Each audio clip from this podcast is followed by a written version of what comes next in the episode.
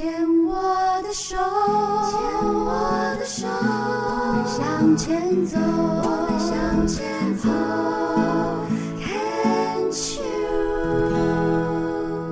Can Cheers 牵手之声，欢迎您收听黛比的生命花园。大家好，我是主持人黛比姚黛伟。每一次录这个节目的时候，我每一次都会非常非常的感恩，因为黛比呢也曾经是一个忧郁症的患者，然后呢这样子的一个抑郁的体质，我是认为一辈子改不掉。But 同时，因为生活的历练，因为自己的意愿，也在生活当中学习到了一些工具跟方法，所以呢，也练习了一些自我觉察的技巧。所以，往往在自己的情绪开始在往下荡的时候，就开始看到哦哦哦，又来咯，然后就会用运动啊，用找朋友聊啊，或者是呼吸冥想啊，一些方法让自己的情绪提振。我必须要承认，我超感恩这个节目的，因为我往往觉得主持六年下来，我获得的绝对比我付出的要多。我有时候常常会早上来这边录音的时候，是那种呃，可不可以不要来？呃，不想录音了。然后呢，录到最后一个，觉得哇，超感恩，人生真美好啊，太棒了，人生充满希望。然后。就带着满满的能量回家，这个是我自己每一次都要不断的重复说感恩的一个经验哦。那今天来到我们病虫害防治的这一位，非常的可爱，也曾经是一位呃抑郁症、忧郁症的一个患者哦。那今天来到节目当中，是因为是病友的家属，表姨 Kiki 阿姨呢，也我们今天录音是十月初嘛。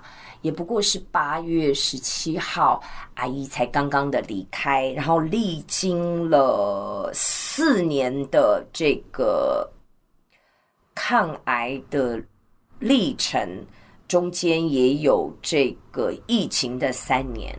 我们还是听他来跟我们分享好了，他就是 Kelly，Kelly 你好，嗨，Debbie，哇，你的开场白就让我哭了，为什么？哦，我们的节目非常欢迎眼泪哦，哦，真的，真的我就觉得非常的，第一个是非常荣幸可以见到你本人，然后 啊，好说好说，见到本人没有失望吧？我比电视机、电冰箱、洗衣机都还要漂亮，非常的有活力。然后就是你讲的感恩，还有你讲的生命故事跟能量带动。我觉得真的，我已经，我已经，我真的已经哭了。所以看起来哦，这个 Kelly 也是一个嗯比较容易易感的人，蛮易感的，就是很容易感同那个情绪的波动。你是从小就这样吗？我觉得其实没有诶、欸，我以前我觉得蛮大大方嘛，大拉拉的，就是没有什么所谓。就开心，就是一个开心。你家里你排行老几？老大。然后几个小孩？还有我弟弟跟我妹妹。弟弟妹妹，嗯，OK。所以你说你从小就大不拉拉的，嗯，那为什么会抑郁症呢？我们先从这个开始好了。呃，那时候比较严，呃，比较重的重疾应该是。我觉得女生都躲不过嘛，情关情执。嗯、那时候本来是要跟呃男朋友结婚嘛，然后后来因为一些故事，反正就是这个婚没有结成。嗯，然后就也是跟他交往多久？呃，大概三年左右。嗯嗯，然后那时候我们论及婚嫁的时候，其实也是最好的年纪啊。那时候三十多，觉得哎、欸，差不多该结婚。嗯，然后后来没结成，没结成之后呢，就一直在那个呃。被放弃或者是被不被需要的那个情节里面，一直困陷着，走不出来。然后工作真的就是完全没有办法，没有办法继续。而且你是金融界的专业经理人哎。哦，对，我在金融界待了十五年，那时候那个应该也算高压力吧，因为你是经理人，你要承担的压力跟责任也很多，你要照顾不管是基金也好，或你的客户的这些资产，嗯，而且你也需要业绩。对啊，所以所以所以那时候呃，就是一开始我也不觉得我有忧郁或是抑郁，我没有感觉，嗯，一直到一直到就突然有一天，我完全不想出门了，我只想待在家里睡觉。然后这一睡就是半年，嗯、我才觉得哎，然后开始开始想自杀，嗯，不自觉的。你那时候是住在家里吗？对，住在家里。OK，我那时候已经从澳洲回来，然后就待在家里，就是不想出门，不想跟人互动。嗯，然后每天就是只有两件事吧，哭跟睡，就其他再也没有想要做任何事情。在一个非常非常低潮的状态下，我那个时候也真的我没有哭，我就是整个人这样。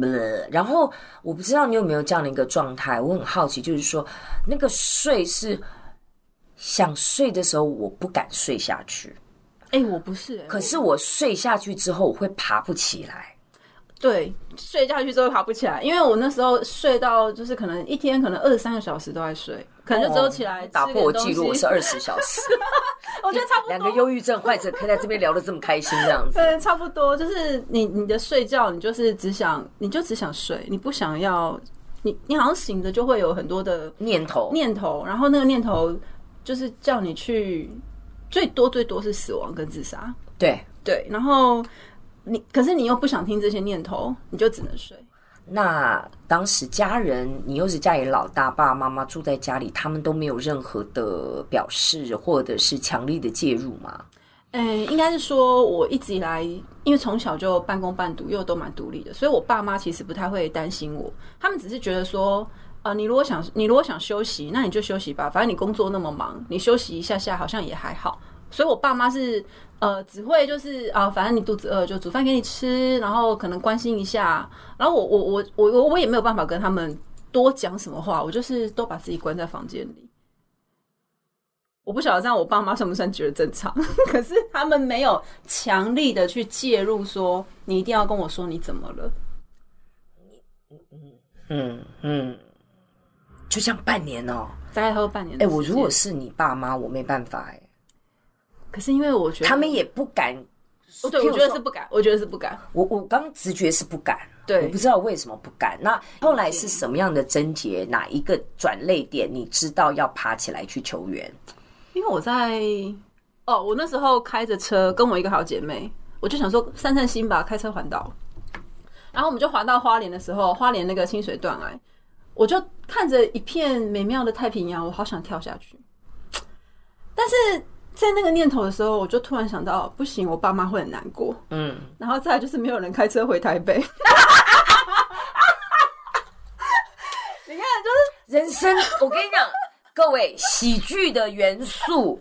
就是人生的真实的故事，荒谬到喜点，那个真的就是喜剧。真的，我你可以这样子讲，我可以跟你保证，哦，不能讲保证，我认为你已经过了，真的过了。对，然后那时候我就好想跳下去，可是想到啊，没有人可以开车回台北，不行。对，然后就在那个 moment，我就觉得我好像应该要让自己的生命可以为我父母而转动。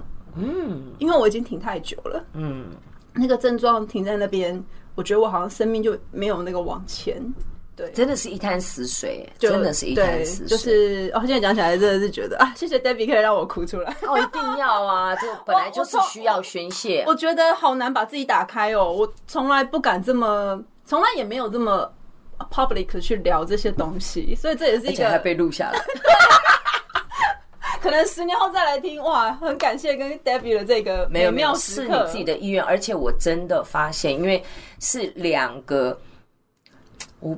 想要用同病相怜，但我们有相同际遇，频率共振，频率共振。然后我们都曾经在抑郁的人生谷底的那个黑洞都待过，嗯，我们大概知都知道是怎么回事。你刚刚说想死的念头，我一直到现在，很多朋友也会在节目里面不断的听我听我讲，有人讲说，哎呀，你干嘛要宣传这种东西？但是我就是要讲，老实说，我没有一天不想死啊。嗯，我到现在还是会有那种念头。嗯，我看到了高楼，我想说哇，跳下去不知道是怎么样。我在开车的时候，我也想说，哎、欸，这个 crash 下去，对，油门踩下去就一了百了。嗯，我一直到现在，每天或多或少都还会有这个念头。嗯，重点是。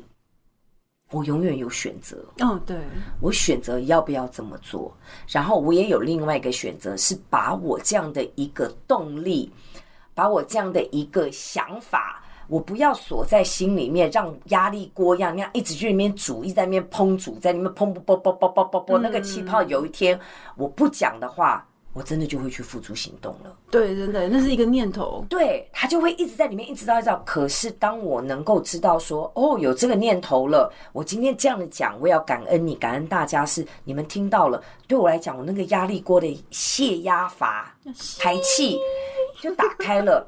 我也有一次，有人听我这个故事，我就打电话给桃姐。她哦，不是打电话，我那一阵子就一直觉得人生无趣，哎呀，我该吃的也都吃过了，世界上很多国家我也去过了，我的演艺生涯啊，这样子都够了，无依无数啊，嘻嘻呵啊。桃姐坐在我车子的旁边，我说：“桃姐，我想跟你讲个事。”我说：“我又不想活了。”嗯，我们的台长桃姐就说：“那你就说说吧。”我就跟他讲讲了刚刚那段，我就就觉得没意思啊，就这样那样那样那样，就好像找不到继续活下去的动力。嗯，你知道我们家桃姐陶老大嗯跟我说什么吗？他说什么？那好吧，那就死死呗。我就大笑，那一笑我就知道啊，过了。嗯，就那个坎过了。我不敢保证我接下来有没有这样的坎，可是，在那个当下，嗯，就那个幽默感，因为我听到的是一个能够全然接住我，而且支持我。嗯、他说：“我当然不想你真的这么去做，可是如果你真的这么想，你想好了，想清楚了，我带着满满的爱，我其实是可以支持你的，因为你想清楚了。对，因为我们讲的就是那个自我负责。”嗯，很多人会想说不要啦，不要啦，不要想那么多。哎呀，你想太多了。我觉得这个其实我们并不接受这样的安慰，你知道吗？无法，不好意思，过来人必须要告诉你们，面对你旁边心情不好的朋友，你真的就只能听。嗯，你可以告诉他你的挫折、跟你的无助、跟你不知道怎么帮他，但是千万不要告诉他，你不要这样想，天底下还有人比你更惨。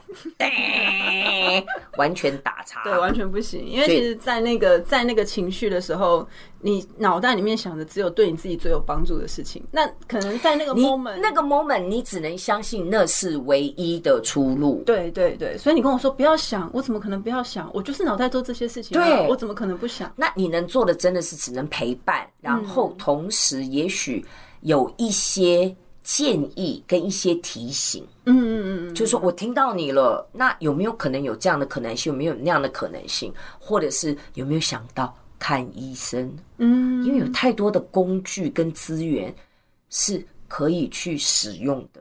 讲到看医生，但其实我在那个当下，我自己发现我自己抑郁的时候，其实我第一个瞬间我是不敢看医生，我也不敢啊。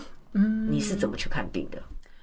我后来是透过远端的咨询，因为那时候我是疫情期间啊，我刚好一一八年开始不工作的时候，一九年就进入了疫情，所以我那时候意识到的时候，我是只能透过远端跟心理咨商师聊。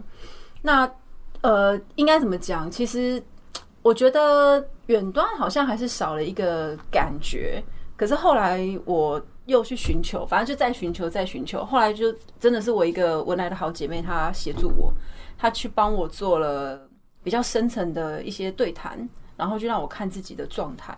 那那个状态下，嗯，我其实没有吃药哦，你没有就医，我没有就医。其实我到现在还是心理智商，对，我有心理智商。可是我觉得，哎、欸，心理智商好像没有。帮助到我，所以 OK，所以我就开始比较是内观，去寻求身心灵的疗法这样子，然后催眠，我的催眠老师是一个香港的音叉老师，是，然后我自己好姐妹，她就帮我做了家族的能量排列，哦，反正家族排列，对，就是大概是这样的一个历程，让我去看到自己，跟看到父母，还有就是自己为什么会。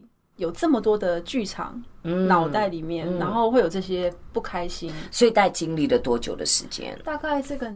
能量疗愈大概维持了应该有将近，就大一三年，差不多就是三年。OK，对，但这三年我还有运动啦，我觉得运动也是对我一个非常奇妙的转折。那个真的是我自己也是多靠运动，还有晒太阳。哦、拜托大家一定要晒太阳。能量，能量真的非常重要。太阳是最有能量的东西，最有能量。那个宇宙的取之不尽，用之不绝的晒太阳、运动、找人、找专业的心理智商，甚至用一些所谓的比较另类的疗法。嗯，对、啊，譬如说像 Kelly 就没有。吃药，然后就没有寻求这个医疗系统的这个协助、药物的协助，你是用了家族排列，甚至催眠、催眠，然后去了解自己，嗯，了解自己。然后我觉得运动这件事情真的是非常非常。那我们这段先聊到这里。